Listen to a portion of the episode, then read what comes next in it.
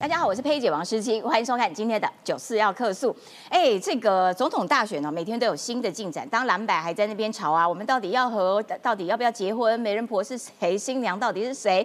谁是新郎？谁又是新娘的时候？哎，赖清德按部就班，完全按照他既定的步伐持续往前走。那现在进度到哪边？进度到。哎，讨论副手是 谁了？当然啦，这个副手人选呢，呃，外界其实都有在猜几个热门的名单呐。那赖清德也说呢，其实他手上大概有六七个，哇，哦，看起来很厉害呢。光副手手边就有很多个名单。那当然，现任的驻美代表肖美琴是优先之选。呃，肖美琴在驻美代表的工作里面。成绩单是有目共睹，让台美之间的关系是越来越紧密。好，那他是不是有可能会这个最近近期要回台湾来准备 搭档副手事宜呢？这个我们在座的中年网昨天也专访了外交部长吴钊燮，吴钊燮怎么说？吴钊燮有没有透露一点口风？待会阿晃要跟大家。好好的来解密。好了，那个，那么不是那个，那么赖清德的对手蓝白，蓝白每天吵，那到底目前火车到底到站没？侯友谊说，灰车今天要到站了，那请旅客赶紧上车，没有上车的啊，不好意思，火车没有在等你哦。那所以他这班火车等的只有一人，就是柯文哲，柯文哲这位。乘客要不要上车呢？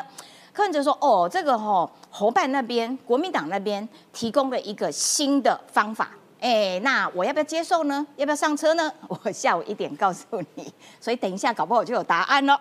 好，另外呢，我们还要来看到说，哎，最近这个美丽岛电子报的民调追踪式民调在昨天公布了最新的数据，六十四期。哎，这个追踪民调很有趣哦。哎，为什么？因为蓝白拉开了。”柯文哲莫名其妙的大跌了，哦，现在侯友谊哇强了哦，领先大概有六点多趴，这是为什么呢？是不是这个蓝营其实也被白营搞得气呼呼了？整个基层全部都回归到侯友谊身上，待会也会有分析。最后我们还要来看到的是，美加军舰军舰呐再度通过了台湾海峡，哎。这代表的意义是什么呢？待会我们于将军也会跟大家有这个专业的分析。赶快来介绍今天的羽坛来宾。首先欢迎的是台北市议员，同时也是赖办的。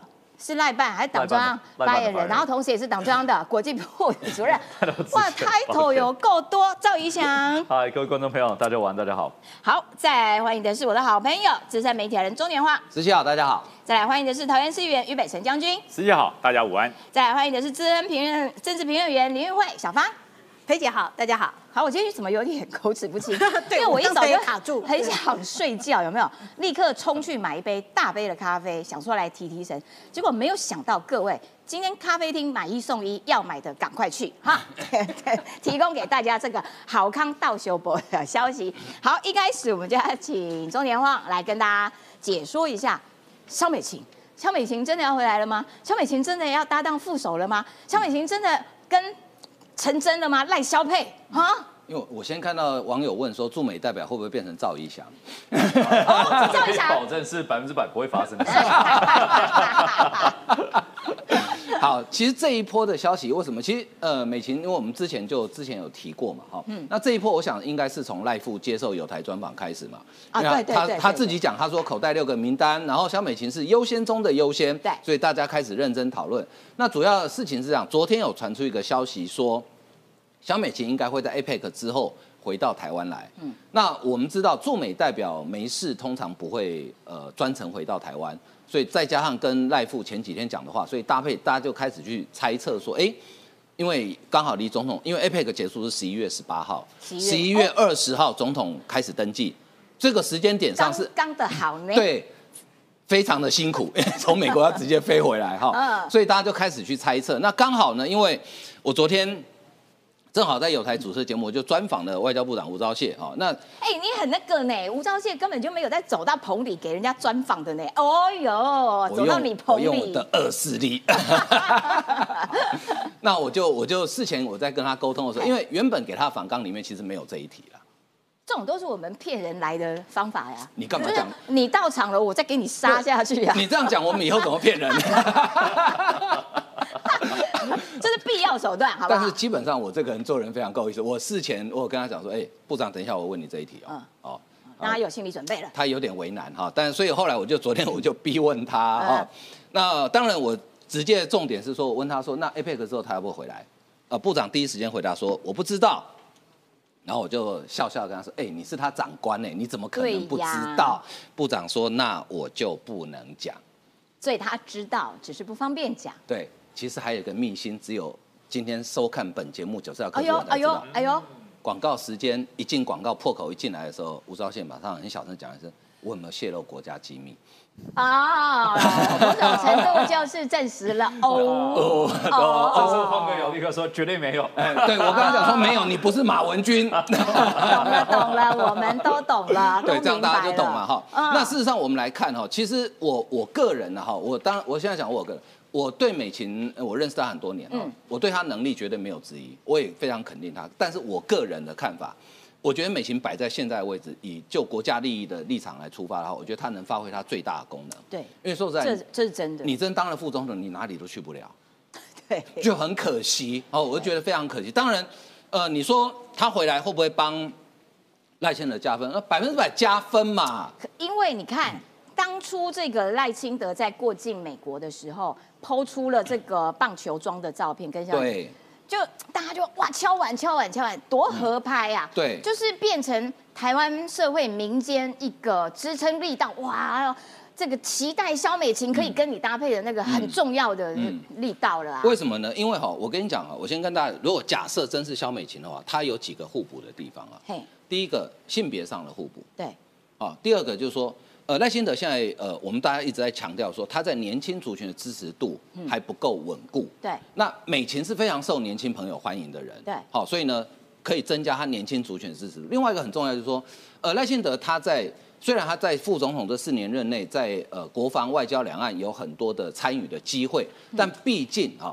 他没有在实务上去处理过。可是嗯美琴是在外交第一线的人，很娴熟了。对，因为你在实物处理上有一些美美嘎嘎的地方哈，可能跟你在旁边看，那那可能会有不一样的感觉。所以美琴如果真的当副总统的话，其实他在这一方面是可以帮到呃未来的这个赖清德非常大的忙哈。嗯那当然，现在我为什么不敢讲说百分之百哈？嗯是因为我觉得呃还有一个很现实的问题，就是说美国方面呃会不会讲白一点会不会放人？哦哦哦哦哦哦哦，那大家可能觉得奇怪，哎、那是我们台湾的对驻美大使，为什么要美国同意？美国要放人吗？啊，不是美国同不同意，这是基于对于呃我们很重要的一个朋友，大家互相的尊重。比如说，假设美琴真的回来，你下一任要派去的人，你要事先也会照会美国嘛？那美国觉得说，哎，这个人很棒棒，我很喜欢他，就请他来，对不对？哈、嗯如果你派个马英九去美国，就给你画叉叉，令堂来啊，对不对？所以。美国方面，当然，我觉得美国不会干预到说我们的总统候选选择副总统，可是美国它会有很多不同的考虑哈。其实有一个点，我觉得蛮值得观察，就是当昨天美国的《华盛顿邮报》报道一个新闻说，拜登要任命呃这个印太少王 Campbell 去当国副国务卿的时候，你有没有注意到他去访问谁？他去访问肖美琴。对对，哎、对你你你大概无法想象，美国政府如此高层的人事任命，媒体会问台湾的驻美代表。对所以这显然美琴在整个华府政治圈、外交圈，她讲话哈是有有一定的声量的。嗯所以呢，我我觉得这个。为什么我不敢讲百分之百？就是因为中，因为刚好美国明年底也要总统大选，所以这个问题会变得相对比较复杂一点点。但是就是说，肖美琴显然是这个工作有成绩、有表现，嗯然后呢，在社会的支持力道也非常的强劲对，没错所以你看，这是一个独家新闻。立委候选人竞总成立大会已经邀请肖美琴站台了，十一月底的赖坤成，十一月三十号的许淑华，十二月九号的吴思瑶，而且他们给的 title 叫做副总统参选，这有点真的，我不管，我先写先赢，你就是要给我当这个身份。哦，吴思瑶，吴思瑶今天早上有特别澄清，他说没有，不是，不是副总统参选，就是邀请肖美琴，因为其实当当立委的时候，他们几个算姐妹淘嘛，感情对对姐妹感情都蛮好的哈，所以对当然我觉得很多人会期待，不过我对觉得昨天最好笑的是，嗯这一趴。哎，哦，超爆笑。这一趴，我觉得我到今天早上还在看立法院直播那影片，一直笑，边看边笑，蛮下饭的一段对话。陈以信跟吴钊燮，因为陈以信昨天一直逼问吴钊燮说，萧美琴要不要返台担任副手？你是不是准备好担任新的代表？哈，就吴钊燮会不会派去驻美？哈，那他逼问了好几次，吴钊燮就讲说，我是外交部长，我又不在赖办，我怎么会知道这些事情？他已经。婉转的拒呃没有办法拒绝他好几次，最后吴钊燮真的受不了，他说：“如果我是委员，我会比较关心国民党的副手。”然后陈以信就生气了，陈以信就说：“ 你你你不是我，你不是立委，你不要给我提侯友谊。”吴钊燮吴钊燮部长这句话更狠，他说他比较关心侯友谊会不会去当柯文哲的副手。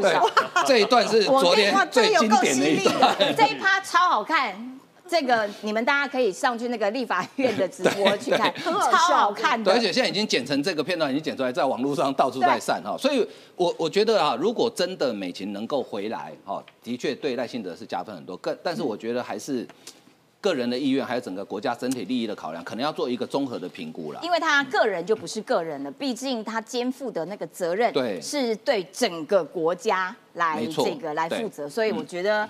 的确要好好的思考。我觉得，如果真的是赖清德想要找肖美琴的话，肖美琴其实也必须做好自己的内心上面的这个排序啦。就是说，到底他他自己认为应该怎么样做，对整体国家最好。嗯，对赖清德好。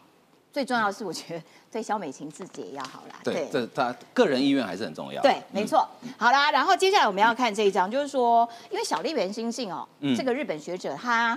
真的是对于台湾的选举分析都还蛮到位的。去年神准。对，蛮神准。对。那他到目前为止，对于台湾明年初的这个选举，就是说，哎，总统的跟立委的，其实都他有各自的自己的评估。他认为说赖清德其实要赢得总统应该是没有问题，但是立委的部分可能民进党就很难过半了哈。然后所以他用三卡都跟细卡都来做这样子的计算，然后他也。评，他也判断说，哎，所以赖清德三十五趴能不能越过三十五趴，其实是一个很重要的指标。对，目前看起来哈，呃，在明年一月十三号总统大选呢，我觉得细卡都的几率相对越来越高了哈。真的，你这么看好郭台铭？呃，因为如果他连署书缴了一百零三万份，假设他没有碰轰的话，你知道吗？那是一九九六年台湾有总统直选以来连署交上去连署书份数第二多的。仅次于全盛时期的宋楚瑜哦，而且差别不大哦，但是前提是他没有碰轰了哈。对，但是最后还是以中选会为主，因为为什么会这么讲？就是说，如果你都连署了一百多万份，你还不选，那你是把帮你连署那些选民当当做那个二百五吗？好，所以我觉得有可能细卡都。好，先不管怎么样，其实小丽媛新信教授的评估哈，跟我们一般我们台湾社会现在普遍的看法。其实没有差别太远，就赖清德现在处于一个呃相对稳定领先的状况。好，那立法委员的部分，呃，大家大多数人认为说三党不过半的几率相对会稍微大一点点。哈，好，那为什么他会讲到呃三十五趴这个关键数字？哈，呃，其实这是一个很简单的数学哈，就是说你民调支持度三十五趴换算成投票率，换算成得票率。因为呢，民调它是假设所有的选民都会去投票，但事实上真正投票不会所有选民都去投票，对，所以我假设我们用七乘五来换算的话，哈，你用三十五趴除以啊零点七五，大概可以得，如果换算成得票率，大概已经快接近五成了，嗯，所以为什么小丽媛星星他说赖清德要突破三十五趴门槛，也就是说你如果突破民调支持度三十五趴门槛，换算成得票率的时候，其实他会过五成。差不多。那那过五成就不管几卡都，反正我过半我就一定赢了嘛。对。哦，所以这这是他的理论基础是这样。所以为什么三十五趴？还不是用拔，不会可以拔出来。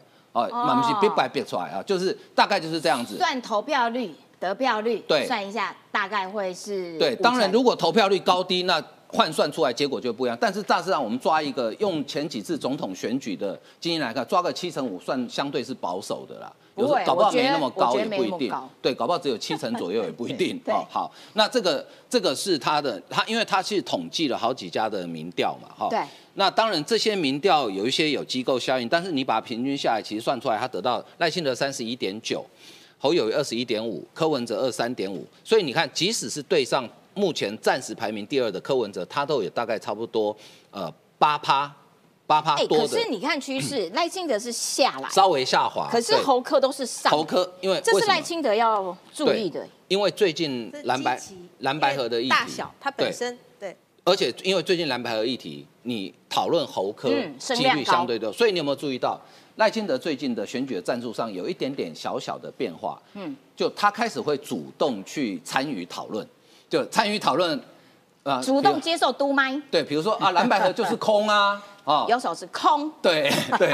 啊，这样子的话，其实你在报道的时候，哈，他媒体在作业的时候，他就会有有赖清德的声音嘛，就会有平衡，要不然都看不见。对，嗯。要不然都看不见赖清德，就感觉他一个人很在很遥远的前方慢跑。对孤独的跑着。对，然后后面两个选手呢，互相在扯对方，一个拉脚，一个拉手，对说你不要跑，你不要跑。对那观众都在看后面那两个哈。嗯嗯，好，那所以呢，这个是细卡，这个沙卡都的情况，其实感觉上也差不多哦，就是三十二。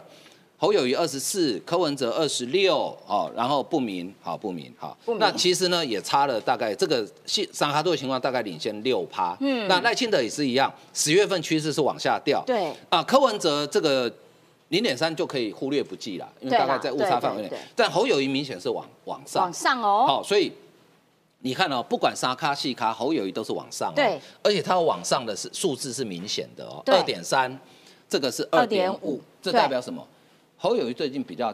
看似柔软，但事实上很强硬的谈话，哦已经把蓝营的基本盘给凝聚回来了。蓝营呢觉得说，对，选总统就是要这样，要有 guts，不可以像麻吉一样。所以侯友谊这一波的战术是成功的，哦要不然就被人家软土生局。对，不过因为离选举还有七十天，接下来大概几个会影响总统支持度的，包含不分区各党不分区哦的公布，对来了，所以我强烈建议柯文哲，我誓死捍卫柯文哲，徐春英要放第一名，一定要这么优秀的人才，一定要。好好的，因为他一直帮许春英讲话，你就放，勇敢的放进去，不分区的名单公布会影响，再来就是副手，啊。对，啊，副手，因为大家都要找副手，那副手。呃，能不能加分？还有至少最差的情况是不能扣分。对好，那万一找一个会扣分的，那所以我觉得接下来这最后的七十七十天左右，才是选举真正大决战定输赢的时候。好，了解，感谢连话。不过，因为我们刚刚讲到肖美琴，这个我们就要请问一下怡翔啦，因为嘿 怡翔跟美琴在美国共事过，哈，是他的这个下属，有可能吗？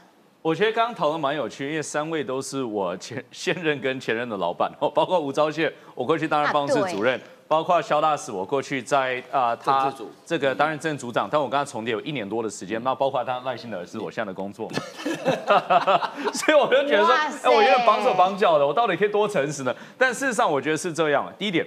会不会有加分效果？当然会有嘛，对不对？很多基层民众的期待是第一个，因为肖大使他有这个性别的部分，那另外他有外交很多务实的经验，对那再来呢，其实他过去他的形象各方面，对很多年轻选民，尤其是中间选民，他是可以跨越的，而且是可以蛮顺利跨越。对包括我自己，因为我自己三十几岁嘛，我很多朋友对于政治是很冷感的。我那天就我跟他们吃饭的时候，我就在特地问他说：“你对小美琴印象怎么样？”因为我很好奇，说你对平常对政治冷感的人，也不会投民进党的人，你的看法是？他说很棒啊，很棒，因为他觉得第一个她是女性领导力的一个象征，但第二个呢，因为大家看到台美关系这几年来，包括二十一世纪贸易协议等等等等都有所进展，所以大家觉得她是很正面的选项。所以这第一点啊，会不会有正面加持效果？会有。但第二点呢，其实刚刚晃哥也提到一个重点，重点是什么呢？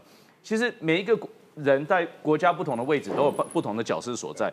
过去我觉得比较遗憾的，这也是事实，做副总统的角色是比较有限的。哦，这个因为你国防、外交、两岸啊、军事等等，其实原则上都是总统的职权，这也是宪法赋予总统，所以你的副总统能扮演的角色相当是有限的，这是过去这没有办法的。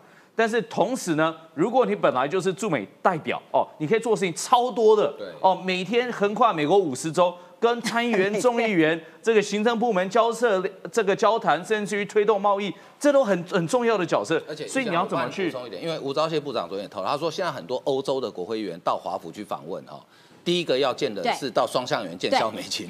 这这是这是真的，真的而且我其实过去我在肖美琴大使是二零二一年啊、夏天的时候来到华府，他一到那边的时候就很轰动，真的很轰动，因为大家就知道说，第一个他是过去的担任民意代表，然后再来，他还知道他跟总统关系很好，跟吴部长关系很好，所以其实大家都觉得说他是很具有代表性的一个人物。对。好，所以我要讲第二点，就是说每一个不同的角色，就这样子，我觉得大家要平衡哦，要去思考哪一个角色放最好的人。第三点我要讲的是说，其实赖副总统自己也讲很清楚嘛，肖大使是唯一人选嘛，也并不是唯一人选嘛，有六位人选来有六个，有六个嘛哦，那他还特别。讲哦，他说男女都有，但是我觉得重点，他说来自科技界、来自文化界啊、来自不同的领域都有啊、都所在。那肖大使是其中，这也是很优先的。所以我我只是画一个大饼，把话说回来就是这样。我觉得肖大使回来是很棒的一件事情，是对于选举有帮忙的一件事情。但是可能啊、也会有其他人选的出现啊、大家不要到时候就是说我们只要非肖大使不可了。我觉得这个对于其他人选也不公平，对于整个选情也不会有加分效果。所以我觉得大家应该要相信赖副总统会做出最好的安排，把对的人放在对的位置，让这国家可以往前走。我觉得赵一翔真的是很不错，因为他三个老板都有照顾到的。来，小芳要短补充。呃，其实以肖大使啊、美琴来讲，我们过去长期以来，我们都是呃非常熟的朋友。不管说他过去在花莲，或者是他在立委的这任内，甚至于他在这个呃参与选举的时候，我们都去帮他助选过啊。所以呃，他是不是一个最适合的人选？我当然觉得他绝对是一个呃台湾不可多得的一个政治人物，台湾最适合的一个人选。但是不是呃这个放在副总统这个位置上，就诚如刚才阿晃所说的，那放在副总统这个是不是会让他的能力反而是有所折扣，然后有所打折？那不过呢，我要请所有的观众朋友啊，因为我刚刚看到了我们这个所有的聊天室里面很多人啊，除了这个肖美琴大使之外，还有举出其他的，比如说郑丽君呃部长这些，这些真的都是非常优秀的人选。不要忘记，这个叫做 Team Taiwan。你只要选了赖清德，这些人都是 Team Taiwan 里面的人选，他在哪一个位置上都是会为台湾来共同打打拼呢、我相信呢，最近应该有很多的朋友跟我一样啊，很喜欢看那个送送葬的福利莲呢、我不晓得大家有没有看这个这个动漫什么东？西啊？什么东西啊？呃，今天第九集哈，今天这第一季的第九集即将公布，我不晓得怡翔有没有看，里面有一句话在第八集的时候，那你难道认为敌人很强，你就不战斗了吗？所以我今天要请所有我们的观众朋友。不管哈，我我相信肖美琴大使绝对是能够给 Team Taiwan 来加分，但是我要请我们所有的台派的朋友也好，我们所有台湾的朋友也好，包括于将军，我看他前几天的这演讲也好，Team Taiwan。你不能够因为敌人强了，你就不敢战斗啊！再不然你要选择被敌人杀戮吗？所以只有我们大家一起战斗吧，Team Taiwan。来，我要请北辰将军上来，就是说现在看起来啦，嗯，哎，民进党这边的队伍呢，嗯，就是按部就班，一步一步来，什么时间该做什么事情就直接往前走。然后呢，可是这个科呃蓝白河这这这个话题哦，其实就吵吵闹闹的，一直到现在也不知道说到到底。火车到站没？谁要上车？火车是不是又要开走了？哈，好，但无论如何，柯文哲他的民调哈，呃，其实仍然处在一个跟侯友谊卷麻花的这个阶段，他也没有什么特别突出的表现，然后可以让他甩开侯友谊。好啦，那有很大一个原因，会不会是因为他一下讲说我吃饭都没厨余，我要训练人，然后训练台北市民，让你们吃饭通通没有厨余，就是有一种上对下这种讲话的方式。然后呢，他攻击民进党，攻击执政党，其实也常常十句里面有九句错。嘿，那这样子的方式是不是使得他的民调没有办法甩开侯友谊？譬如说，他就讲说。哦，那个光电获利很高啊，黑道跑出来啦，哦，民进党啦，贪腐啦，哦，又黑又金啊、可是他都不需要有证据耶。他他哈，其实柯文哲现在我觉得跟二零一四年的柯文哲已经越来越不像。二零一四大家认为柯文哲是一个清新不一样，没有碰过政治，什么都敢说，什么都敢碰，什么都敢把它揭露的一个一个政治素人。现在柯文哲已经不是素人，他不是吃素的，他真的不是吃素的，他所有讲的话绝对不是针对政策，他所有讲的话绝对不是针对未来台湾的发展，他讲的话是针对选票。嗯，为什么这样讲？你看，因为国民党有很多人对光电很有意见，可是却在赚光电的钱。国民党很多人对于飞核家园很有意见，可是他却在飞核家园的程序中间，他有获得到很多的利益。可是柯文哲就直接讲啊，飞鹤家园投出这么大的钱，变成蟑苍蝇，哎，为什么这么讨厌苍狼跟跟苍蝇？哎，他在食物链里还是有他的贡献的哈，不要这么歧视他，对不对？我告诉你，苍蝇啊，我曾经在冈山有一段时间没有蜜蜂，你知道吗？所以说那个龙眼都都没有办法结果，哦，它没有办法授授粉粉，对，还好有苍蝇。苍蝇会授粉。对，那个果蝇样样飞飞飞，它可以、哦它可以带来某些程度的授粉，所以哦当时如果没有这些苍蝇哈、我们可能很久吃不到冈山的龙眼。哦，所以。对，所以大家不要这么讨厌苍蝇。有没有？对，苍蝇虽然很讨厌，可它在食物链里面它有它的功能啊哦，所以柯文哲不要把非你族类一律屠杀，这是不对的哦，所以他才讲，你看讲说八十八枪，讲给谁听的？嗯，票票，对，八十八枪跟光电、跟飞河家园、跟所有的这些这个干净的绿能有什么关系？硬全部拉在一起乱拉。全部绑上。反正他对讲话就是第一个要有煽动性，嗯第二个呢要有胡说八道的亮点，第三个他可以摸摸头说没有我乱讲的，嗯就是如此而已。所以引发了很多不正常的正当关系，黑道就跑出来，证据呢？对人呢？对，有没有被抓？抓了以后是谁？他都不讲，对不管现场爽就好，先爽过后果不管。好不负责任哦。可是有没有办法？有办没办法，因为他是民众党，你也不能怪他，你也不能怪他。戴墨镜的人看到谁都是黑的啦。嗯对，戴着墨镜进隧道，怎么不开灯呢、请把墨镜拿下来，你知道吗？就是这样嘛。那为什么不开灯？怎么这么黑啊？好黑哦。戴着墨镜的柯文哲，对，哎，报告，请把墨镜拿下来。哦，原来是我戴的墨镜，所以他看起来都是黑的啊。他特别这两天讲了一一段这个呃能源方面的这个话，结果让人家觉得真的很想翻白眼，翻到翻到这个外太空，因为他就在那边讲说，哦，这个哈九块钱很呃一度贵，九块钱怎样怎样。你每发一度电就赔很多钱。对，那经济部就说啊，对，的确有，按了十二年前，而且那个时候是马英九政府的时候吧，哎，对，这出来啦，整个表出来啦。他说你讲的九块也不对了，是八点七二四五，对，哦，详细是这好样。精准哦。对对，人家很想讲出来，这是什么时候？十二年前。然后呢，砰砰砰砰砰，现在呢？现在就不柯主席是讲的九块钱是这个时候，现在是几年？咚咚咚咚咚，现在在这里。对现在是二零二三年，是四点四六五一元，现在的费率，也而就是且对，而且它这个价钱哦，接下来它就不会卖给台电，台电就不会花钱去买这个对电，因为他们的电就会直接卖给那些企业，对譬如说，哎，我要绿电的企业，他们就会自己去买，对然后所以国家不用用台电的钱去买这个干净的目绿电嘛。前已经被台积电全包了。是啊，所以你看台积电全包我们都懂。我们都懂，为什么柯文哲不懂？他当然懂。他如果讲出现在的钱是四点四六五亿元，糟糕啊！然后呢？然后就讲不下去了。对，对大家所以他就把那个时光隧道往前，坐着小叮当时光机回到十二年前，九块九块，那也大家都哇这么贵啊，那么九块？对，哇浪费钱。你在买什么？你在买你在买帝王橘吗？帝王碰柑吗？这么贵？你买一般的橘子又甜又好用，四点四六五一块。这个时候不但他不用再卖回，他讲就是说以前台电收购这个钱每收一度就赔两度，可是现在呢？现在业者已经可以卖给企业了。对就是我这个产品已经慢慢成熟了，我可以回馈给企业，可以环保，可以绿能，我还有收入。现在是这样嘞，柯文哲知不知道？知不知道？他绝对知道。可是他就是故意要对引起台湾社会内部的对立，他不但自己要戴墨镜，他叫下面听他的人都要戴着墨镜。然后挑起大家对于执政党的仇恨。对，就是他不断的用共产党那一套对立、仇恨，没错制造这种这种纷争，然后来借此获得他的政治利益。北山将军，你要等一下，因为小芳要补充，嗯他就会认为呃这个。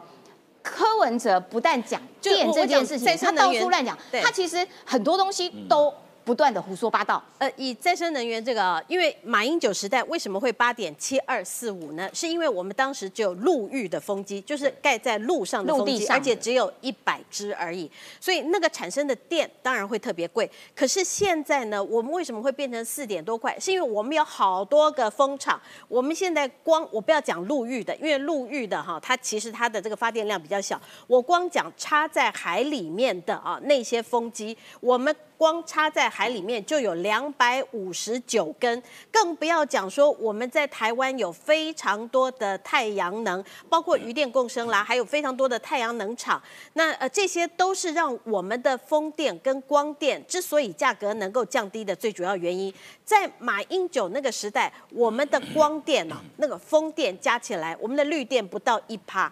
不到一趴，只有零点零几趴。可是现在呢，我们的风电、光电以今天天气这么好的一个情况之下，哦通常我们有时候都加起来是接近二十趴，中午的时间是接近二十趴。这个叫做有建设的政府跟没有建设的政府，那跟一个哈他自己口口声声都在讲说什么他是科学的，结果他科学他完全不讲数据啊，柯文哲就是烂啦，就是胡烂啦。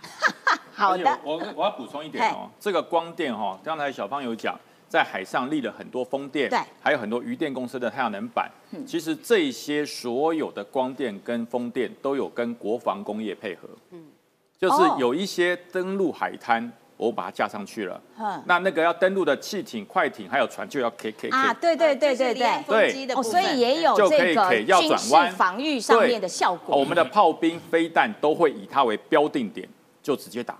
哦所以说你那个解放军的船，以前说红色海滩我要过来，哦，怎么出现这么多电风扇？啊怎么出现这么多光电板？想过也过不来。对，其实这个都有每一个环节都扣在一起。而且啊，那个赵康还在那边说风凉话，就说：“哼，在海上来一个台风，看你们要倒几只对对对对对。”我结果呢一只都没有倒。对今年有没有台风来？有有台风来，倒了没？没有，站得可挺的嘞。而且它提供不断的源源的发电，嗯好不好？好，来，另外我们要请于将军继续来解说这个民调，因为这个是昨天美丽岛电子报公布的第六十四波的追踪式民调，比较特别是说，哎，这边变喇叭开口，万一嗯柯文哲，嗯哎，大跌呢，哈、它跌很多呢，然后这个蓝的侯友谊往上，所以现在两边的差距是六点三八呢，为什么？所以大家看过火车巴苦吗？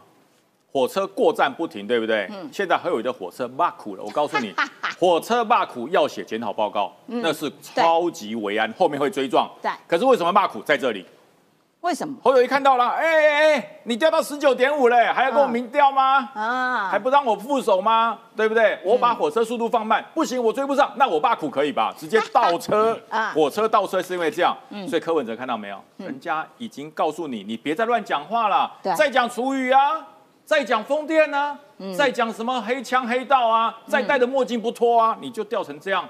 我告诉你，可是柯文哲没有像侯友谊想的那么可爱。嗯，我巴苦你就会上车了，为什么？因为还有这里，还有一个郭台铭啊，在。对对，对不对？柯文哲说：“你想要吃掉我，我先跟郭台铭谈好，对我就会跟你一样了。你想吃掉我没那么简单。他昨天还跑去郭台铭家吃午餐哦，，他们在谈那个日元的走向，日币。哦，日币的走向。他可能想说啊，反正总统也选不上，我要去日本玩。选完之后，我要去日本玩一玩。现在买日币，哎，包括郭董有没有划得来？郭郭董说：“我管日币多少，多少钱我都花得起啊！我哪跟你一样谈什么日币没？有在管这种汇率的跟，郭董谈日币，哎呀，对啊你实在是把郭董看小了。郭董是漱口杯，不对，郭董是大海，你是漱口杯，我在跟你讲大海，你在跟我讲你跟我讲漱口杯。口杯，我在讲美元跟国际的这个货币，你跟我讲日币，你要去日本玩你就自己去啦，嗯选完哎去去去哪里？所以大家看，还有郭董，对所以这个蓝白河，我告诉大家，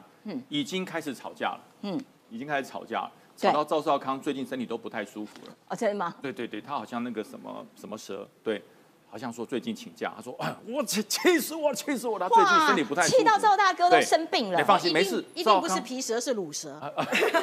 他他真的是有一点不舒服。他说：“哦我纵使不舒服，我告诉你，我的嘴巴还是不能停，我还是要讲。”哦，也哇，也祝他身体要健康啦对赵，赵毕大哥毕竟年纪也不小了。赵大哥身体要保护好。对我在桃园最近在推动一个事，就是皮蛇疫苗，政府补助百分之五十，因为很贵。哦，这个很重要。对我哦我在推了这个对年长者我在推动 补助百分之五十哈，那赵浩康可以到桃园来，我们可以协助你一下。但是我告诉你，这没解啦，为什么？嗯，蓝营的基层已经开始掀锅了。对就说你们被柯文哲羞辱成这样，还要和吗？嗯，好不容易看到柯友谊讲说，我限定二十五号不谈就没得谈了，对那最后嘿嘿还是可以谈。嗯嗯，我告诉你，火车过站就不回来了，哎，我又怕苦了。火车真的会罢苦哎对，侯友谊会罢苦哎，所以这基层党员已经炸锅了。没错。所以，所以，但是呢，蔡正元还是一样非常忠于蓝白河。我告诉你，谁不讲蓝白河，谁就是民进党的。没错，哇，糟糕了，柯志恩变民进党了，黄进平变民进党一堆变民进党了。对我都不是民进党，他们都变民进党，怎么办呢？那你说这怎么选下去？所以蔡正元干脆你就直接加入好了啦，你是最大的助选员呐，所以我才说美丽岛电子报是走趋势的哦。对，对这非常准确了。这三个麻花一直在卷，那卷到一个麻花你掉下去，这两个继续卷，对再卷下去。我告诉大家，你知道韩国瑜二零二零年什么时候提出副手选这个参选人的吗？张汉正什么时候提出来的？十一月十一号，光棍节提出来的。哦，一一一一，现在几号了？今天三号了，对，那你侯友谊还能等多久？对呀，你还能等多久还不快开啊？歹戏拖棚，对最久就拖到十一号，再拖就没得拖了。没错，感谢于将军的分析啦。就是说，从这个民调上面看起来，而且蓝白河这个议题呢，其实已经吵到毫无新鲜感，吵到基层都非常的愤怒了。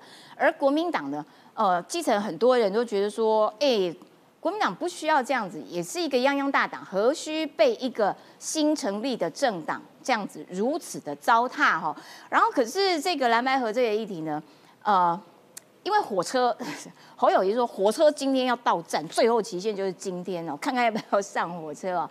好啦，那所以国民党又丢出一个新的方案。那后这个柯文哲呢，下午一点的时候啊，据说哎，就现在他据说要接受访问，然后谈一谈到底要不要上这台火车。等一下我们也会提供给你最新的消息。不过小芳，你要不要来分析一下？就是说蓝营的基层其实蛮愤怒的，这也使得说这个。呃，侯友谊的民调往上，其实很多都是觉得说，算了，我不跟你合了，我们还不如拼了，自己选自己的。这也促使了蓝营归队，归队侯友谊就会上来。呃，其实最近啊，很多蓝营的民代，我们在上节目的时候，他们就说啊，分析他们现在办公室里面接的电话，大概要大概有三种。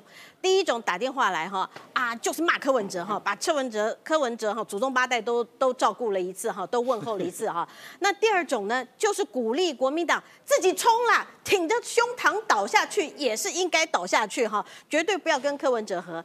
第三种呢，就是骂朱立伦哦，骂朱立伦的人真的是哈，而且也也是呃朱立伦的祖宗八代也都是全部都照照顾过了一次。那我们在今天早上其实又看到了柯文哲在他的脸书上面啊，好像又放软呢。那我在我呃这个晃哥的这个脸书上面也看到呃东豪哥的这个脸书上面说，哎。怎么这么烦呐、是不是火车又要再回头啊？大家要了解柯文哲这个人，柯文哲这个人讲话呢，其实是完全毫无逻辑、毫无根据。可是呢，他自己会认为他很有逻辑。我现在举的例子啊，是他昨天呢、在接受记者访问的时候，哎，他自己讲的哦。啊，我要跟大家好抱歉呐、我们这种人，他讲我们这种人呢、就是太强调逻辑性，所以有很多事情啊都没有办法回应啊。然后记者问他厨余啦、妈宝的这个问题啊，他出突突然叫说，哎，陆委会你出来讲啊，在台湾有三十万的陆配啊，有台湾身份证啊，请他们每一个人都放弃中国的这个呃国籍了吗？哎，可是不对呀、今天是只有你民众党要徐春英来当你的不分区啊，那并不是三十万的中国配偶，他们全部都要当你民众党的不分区啊，你有没有搞错啊？结果他又废话了一大堆以后哈，然后最后讲太好啦，终于晚上的扣印节目各位可以去讨论他了。可以，这是他的一个结论呢。我们干嘛讨论破？对啊，对，那所以这他的结论就是他他强调说啊，我们讨论他，他要的就是这个，他认为这个是他个人觉得他自己很有逻辑的。那我刚好，因为其实我住在大安区哈，大安区是对这一波蓝白河，我个人觉得是反应非常激烈的一区哦。我给各位看。为什么呢？因为我住在那个呃成功市场的大附近，安区对，对那深蓝中的深蓝，深蓝中的深蓝呢、那紫禁城啊那个呃，成功市场附近呢，过去只要一遇到选举的时候，你去买菜哈，那个呃卖菜的菜贩都会跟你啊拉票，说，哎呀谁谁谁很好啊，啊你最好是投他一票啦。不会是投给赵一翔一票？哎，对，不会是 投给你的哈。那可是现在呢，你如果去买菜的话，他们都是直接干掉这个柯文哲的哦，然后甚至于也是同样的，就是叫国民党要要争气一点啦哈。我给各位看李来熙，大家总认识吧？哦，李来熙哦这的很久不见了。很久不见了哈。李莱西他在他的脸书上面写，他写什么？他说他讨厌科屁，他对科屁的反感是有很多面向的、哦。他讲说他的投机、他的没教养、他的傲慢、他的意识形态、他的无作为哈，都已经触犯他的底线了。然后最后他说哈，因为取消那个敬老金是触犯了人伦的底线。哇，这是李莱西耶！哇哦李莱西是这样子骂柯文哲的耶。然后呢，我再给各位看。这个是黄志贤，黄志贤总不会是一四五零吧？黄志贤说，如果选票上是柯文哲的话，他就去郊游。嗯，所以这就回到刚才我们看到美丽岛哈最新一期的，你会看到为什么那个喇叭口会打开。你从啊呃柯文哲的年轻选票跟上一次的，呃或者是我们在讲上一个月比的话，大概掉了十哎，小芳左右，。你旁边的这个画面是现在，恶心现在他正在接受访问，所以让你们俩同框。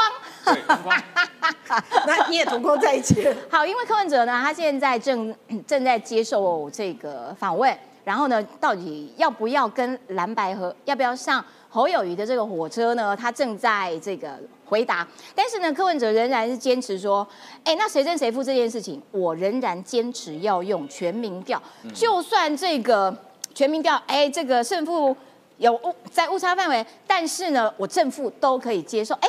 柯文哲感觉上好像说啊，我我已经有点软了，但是呢，他讲说国民党提出一个新方案，在他的脸书上面讲的，他是讲说哦，这个，诶，国民党提出的这个方案呢，到底是什么呢？就是要什么日本跟德国的模模式，嘿，然后呢，就说让所有国民党、民众党的立委提名人投票。哎，然后呢？但是柯文哲就说：“哎呀，啊，这个方案其实就等于是缩小版的民主式开放初选。七十几个对八个，你国民党提名的人数有这么的多，各个选区差不多都有六十九个人，六十九，而我六十九比十一，民众党一共就提了十一个啊，这个头当然也是你侯友谊会赢啊，所以国民党。嗯，我提一个新方案，就是新方案又是自己包赢的方案。国民党很有诚意，一次是提两个。真的是还蛮特殊的啊。所以呢，这个火车看起来柯文哲，嗯，还是没有要上的感觉，因为他现在正在接受访问。听起来我还是没有要接受日本跟德国的这种投票模式。好啦，那刚刚小芳也提到说，成功国宅啦、李莱西啦等等的这些蓝军，其实都蛮反弹的，还包括了陈慧文哦，哎，柯三千呢，我就给你叫柯三千呢，为什么叫你柯三千？所以你当初这个连任的时候，只有赢丁守中三千票啊。我们侯友谊选新北市长大赢四十六万票，你三千票来跟我四十六万票，吵什么吵啊？是不是？好、所以辉文看起来也是没有很认同柯文哲，呃，要跟一定呃侯友谊要跟柯文哲搭，他认为侯友谊你自己选就好了啦。黄远汉的讲法是说，国民党现在只想硬桥侯科配，就算柯愿意，民众党支持者也不会接受，明年大选也不会赢啦。所以现在看起来，辉文跟伟汉都不认为这个侯友谊跟柯文哲一定要配，一定要配的只有蔡正元。好啦，我要请教一下 连环分析啦，到底现在是怎样？然后呃，按照蔡正元的讲法，你们如果不支持这个侯科的话，嗯像辉文、像伟汉，你们通通都是民进党的。哎，民进党多好多人哦。对，民进党突然多了很多党员哦。其实我我觉得就是说，你要不要支持侯科，或者是说科侯哈，那个是国民党的党员里面他们自自己的判断嘛。那我觉得蔡正元这种说法，蔡正元你要不要干脆加入民众党啊？啊，对啊。之前不是有风声说他会被民众党提为不分区吗？我觉得很好啊，徐春英第一名，然后蔡正元第二名啊，嗯这样民众党政党票应该会拿五十趴吧，我在猜哦。就呃你呃你可以不支持这样子的做法，嗯但是你直接就划一刀，就把人家推到呃别的政党去。那现在民众党是很大吗？还是国民党是很大吗？好、所以我我觉得。呃，蓝白配应该可以讲了。今天大概此时此刻，right now 哈，大概就宣布破局了啦。破局了，因为国民党哎他们已经破好几次局了。哦，这次真的破了一直啊在破局因为他们之前那个镜子摔破了，都用胶带粘起来，那现在已经破到胶带粘不住的地步了，再怎么粘都粘不住了。现在？是粉碎性骨折的阶段。对对，因为柯文哲讲的很白嘛，他不会接受那两个方案，而那两个方案我也不觉得，呃，国民党提这两个方案是要柯文哲接受嘛，他只是在啃几瓜小美棍嘛。就我你看，我国民党到最后时刻，我都很有诚意提了两个方案，是你柯文哲不要，你坚持你的全民调嘛。现在双方得啃小美棍嘛。嗯，但是我觉得哈、哎，这位国民党的台南市的市议员哦，我觉得他这个想法蛮好的哈、嗯，蔡玉辉啊，他算国民党里面算是比较敢开炮的人哦。嘿，他说如果选输了哦，其实也没有关系，我们就两党合并，改名叫国众党，没有，这不不不用，就这样。中国民众党也也行也行，就改名叫有中国国民党的“中国”两个哎字，他是有论述，他说改成国众党哦，又可以得到年轻人的支持。好、如果跟民众党结合，那可以得到年轻人支持，大家都可以强调在野监督的力量，这样蛮好的哈、嗯，呃，国众党，我记得国众以前是一个电脑的品牌，哦，国众电脑，对对对，哦是啊 对，以前是一个电脑品牌哈、所以呃，我觉得也蛮好的啊，就是可是把它改成国众党啊，就但是我觉得蓝白河这个戏哈、就是说差不多可以截止的啦，因为嗯。下礼拜开始大概各党的不分区，再加上呃副手。副手也差不多陆续要公布了，对。没有必要再再演下去。那柯文哲也没时间了啦。，对柯文哲你也达到你的目的嘛？你目的就两个嘛，一个是蹭声量，一个是分裂国民党嘛。啊，国民党事实上已经分裂了，蔡正元跟黄伟汉、陈慧文不就分裂了吗？对不对？啊，你就分裂了国民党对嘛。柯文哲达到你目的也够了，你就认真选下去吧。的确啦，就是说赖清德一直在一步一步一步走选举的事情，可是蓝白呢，你们该做的事情都没有做好啊。接下来真的是不分区，然后要赶快找副手啊，副手是不是已经找好了呢？而这个副手千万不可以扣分，他就算不能加分，他也不可以失分啊。这个部分宜翔刚刚要补充。我我刚才看一下那个留言，因为我觉得蛮有趣的哈，因为一堆人在这个民众党柯文哲的脸书上留言，就乐色国民党啊，国民党真的有够差劲啊，等等等等。哦真的啊哦，所以你刚 K 样怎么合啊？对啊，因为刚刚小芳提到说，现在很多国民党基层是很不满，看来民众党也有基层是不满哈。不满是啊我觉得可以说看到的迹象，确实就是大概应该这两。呃，这不只是这个火车没有停靠站，是两个不同的火车开往不同的方向哈。啊但事实上，我就一直讲，我其实，在节目上，包括九十六课时，我就一直提到一点，其实大家不用看说你今天在讨论这全民调或者是什么初选，重点就是你要柯文哲或者是你要侯友谊嘛，因为你全民调就一定是柯文哲会出会会出现。那如果你是初选的话，看来就是国民党一定会有他的对优势在嘛。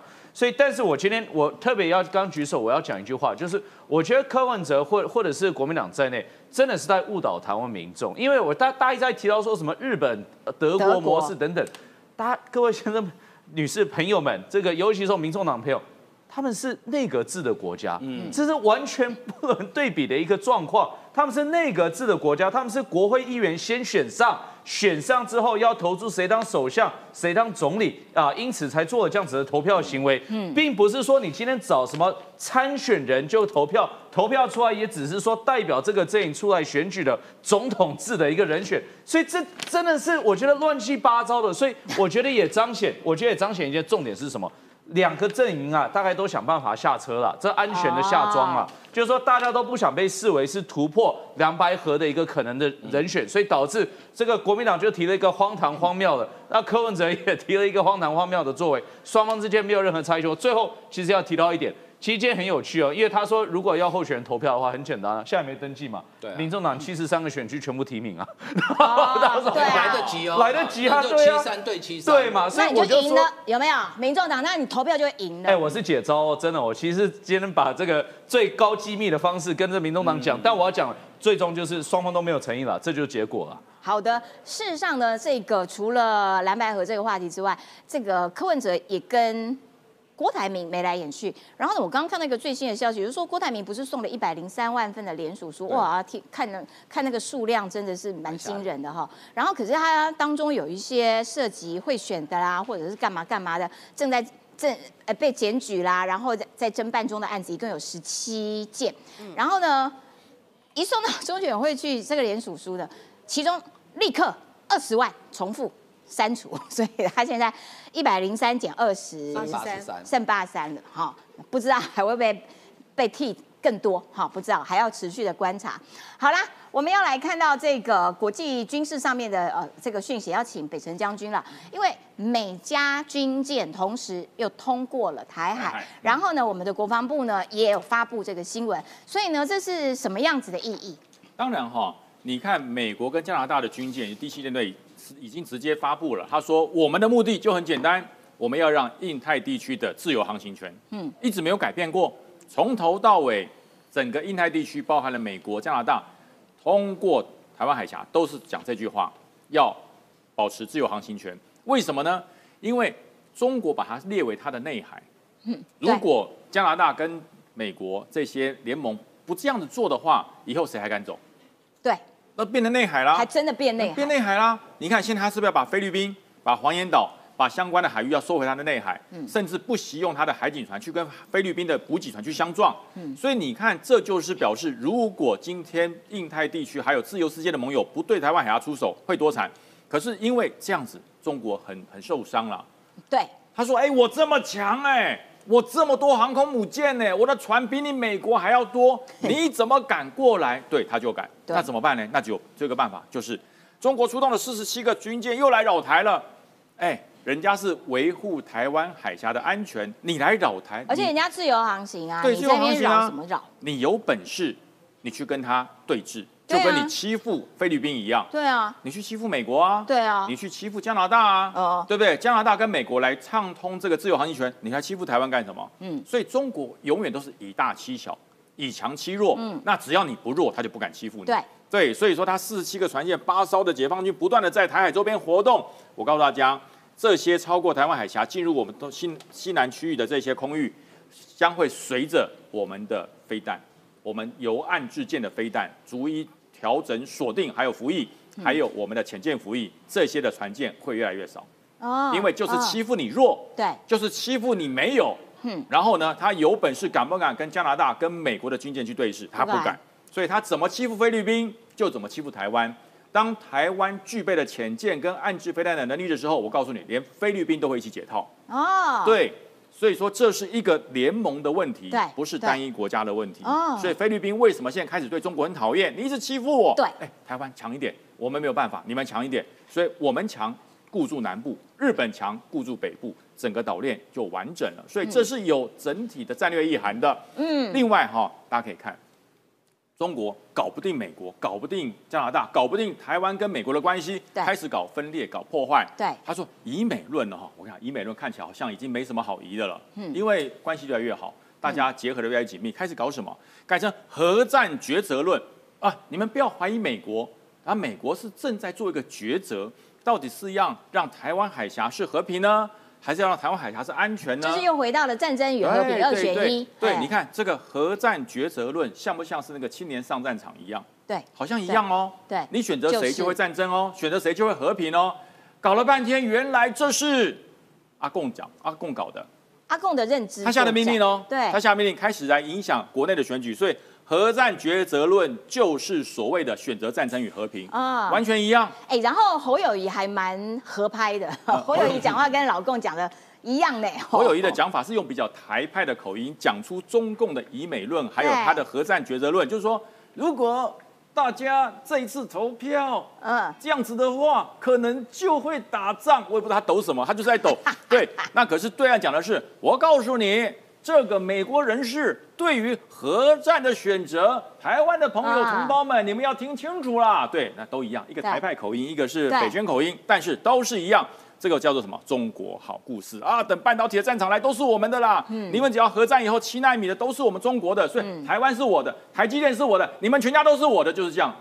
我讲你想太多了，我们全家都不是你的啦，你要打你自己去打，全家跟你都没有要打，下通牒啦，国台办生气啦，两岸和平面临了和平与战争的两条路，哇，熟不熟？熟，好熟哦，就宋涛不演啦，对宋涛不演啦，而且跟国民党讲一模一样。对，因为哦代理人演的太差了，宋涛自己来演了。你这是什么演员？导演自己上场了，对不对？啊导演这样，这我不演了。所以说，他第十一届的云台会的国台办主任就直接说了：“我告诉你，目前面临到的就是和平与战争。”繁荣与衰退的两条路，哎，衰退的是你，好不好？我们没有衰退。对啊对，两种前景的抉择，希望大家啊、以历史对历史、同胞对同胞负责的态度，坚守民族大义。对不起，你的民族跟我的民族不一样。对呀我们俩真的不一样。我们这边是多元化的台湾，中多元化的国家，啊跟你单一专制而且恶霸完全不一样。所以你的民族，请你收回去哈。嗯，坚持。你看九二共识，宋涛说九二共识，你的九二共识是什么？一个中国啊，我们是台湾，你是中国，连国民国民党呃看到中国也不敢讲，对什么，都不敢他只敢讲九二共识。九二共识对内涵是什么？宋涛讲一下，内涵是什么？嗯，一个中国，两种制度吗？一国两制吗？我们的是各自表述，我们两个互不隶属，都叫中，但是你是中华人民共和国，我是中华民国，各自独立。你敢不敢讲？不敢讲，那就算了。哎，可是他们一直用战争跟和平这样子啊，二选一，二选一，对然后来呃吓唬一部分的台湾民众。对可是对于中国来说，他们真的有可能会动武吗？那怎么动？就跟俄罗斯一样，对不对？普京说好，我们要对乌克兰大举入侵，把我们最新的坦克全部拿出来。对不起，只有第一排，后面的呢？啊，后面都都换钱了，都换钱了，换钱对，换成钞票进军头的口袋了。哦，美国告诉大家，中共的腐败习没时间，也没有信心动武，为什么呢？告诉你，这里告诉你啦。第一个，他的战斗意识薄弱，他有嗯办法表忠，加油，正效忠效忠。大家要打仗了，哎，我回去跟我妈讲一下，对，就回家了，对，都是这样啊。那因为他们就一胎抓嘛，一胎化，他怎么能断根了？对不对哦所以？真的他们没有没有这种信心，也没这种实力，我从没这种能耐。从军是为了赚钱，但打仗我回去跟妈妈说，嗯对，就是这样，所以没有那么了不起啦。他怎么介入战争？还有更可怕的，我告诉你，这是二零一五年解放军后勤部的副部长，官拜中将，叫做古俊山，他就是他涉贪千亿呀、千亿哦比郭台铭赚的还多。我的天呐、对，千亿哦，千亿台币哦。你看，一个中华人民共和国的中将，他可以贪一千亿台币。哎，我告诉你，我退伍才拿不到两百万，我可以拿一千万台币，一千亿，实在太过分了。所以我说，你看被抄家的财物装满了四辆卡车、哎，哎，一千亿后面那个零都算不清楚。鳌拜去抄家，对不对？对去抄韦小那个抄那个谁那个韦小宝抄鳌拜他抄鳌拜家，的家对，鳌拜四两黄金上车，哎，这个家有一老，如有一宝，给你好了，就是四辆车都装不下。你看他有搞多少的贪贪污，所以这就是他跟俄罗斯一样，只有第一波的演习的可以出去，后续的先进武器全部都到他家去了，嗯，对不对？武器换黄金，武器换白银，武器换七小，所以他怎么打？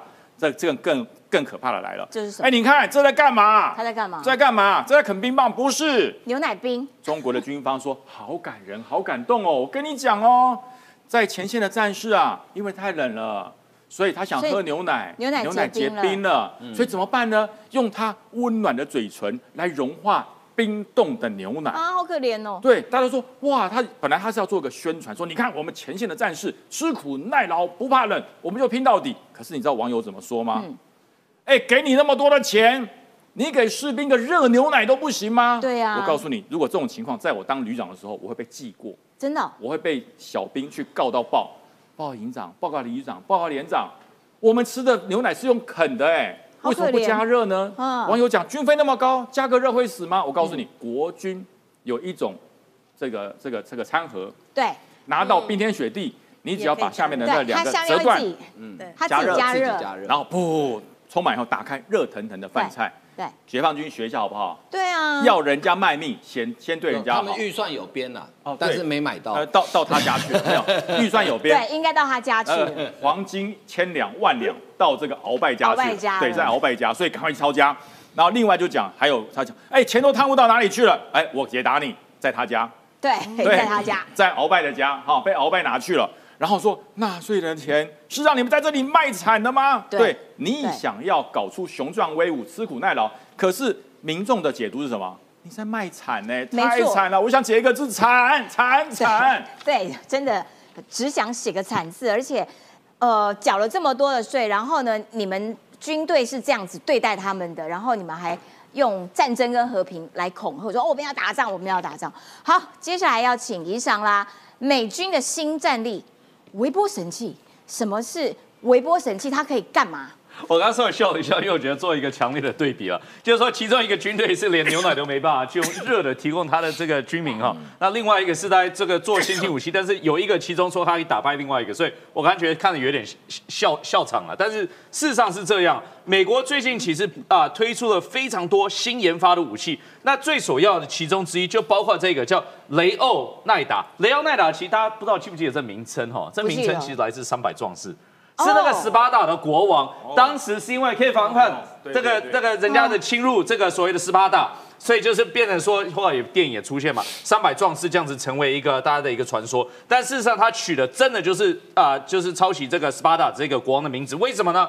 因为他的设想是他这样子一台机器可以阻挡所有的无人机、防空等等等等的一个侵入状况。所以你所有需要电池的呃设备都会被它呃，这就重点了，因为现在啊、就是呃，很多军队其实现在都有无人机，包括乌克兰对在内嘛，对不对对？但是无人机，你有大型的无人机进来，其实你很容易去打击它。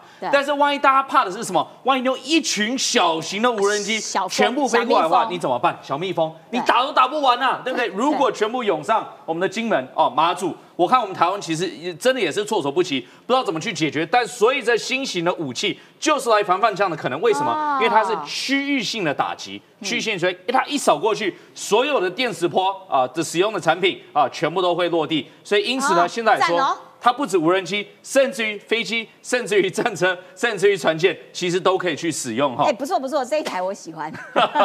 这台我们应该要进了。对但另外其实就是美国还有在研发，就是这个这这是很有趣的，因为在 Alia。Alia 其实现在被称为就是飞机界的特斯拉，因为它是全电动的这个飞机啊，全电动的飞机。那你说它过去是一个民航机一加五的座的的的一个座位，但是现在美军也在用，为什么？因为它有两个情境是美军非常非常珍惜的。第一个，它可以垂直的降落啊，跟这个跟这个垂直的起降。第一个，第二个呢，它全电的，所以美军如果有部分地方是没有任何油，而且尤其是飞机的这个油使用的是超高规格的，不是一般加油站可以加的哈。所以你只要可以充电站的话，它就可以使用。所以美军现在就在研究说，是不是可以进一步来做个采购啊？所以这个就是新一波美军可能会接下来会使用的电动飞机了。